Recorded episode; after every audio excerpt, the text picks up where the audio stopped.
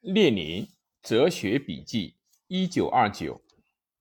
本书是列宁从一八九五年到一九一六年左右所写的对哲学书籍的摘要和批判注释的笔记。一九二九年到一九三零年以遗稿的形式初次发表，但并不完整，续有修改和增补。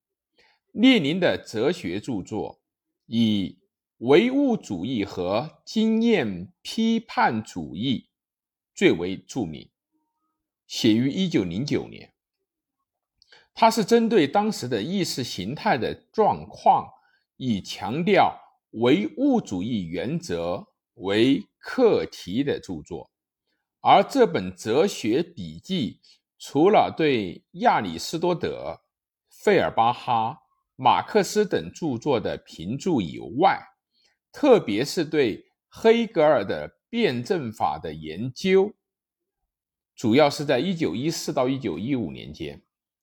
列宁在本书中以马克思的《资本论》等为依据，对黑格尔，特别是对逻辑学做了细致的注释。和强烈的唯物主义的批判，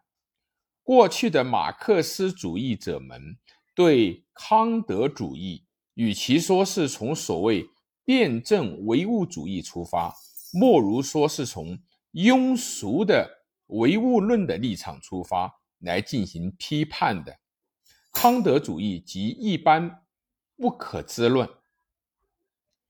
马克思虽然没有写出逻辑学的著作留给我们，但留下了《资本论》的逻辑学。列宁的这部笔记虽然没有写成为完整的著作，但在简练的备忘录式的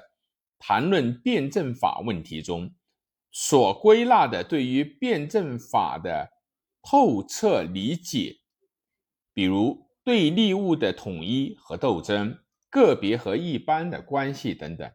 是直接与其晚年所提倡的。我们应该以唯物主义的观点，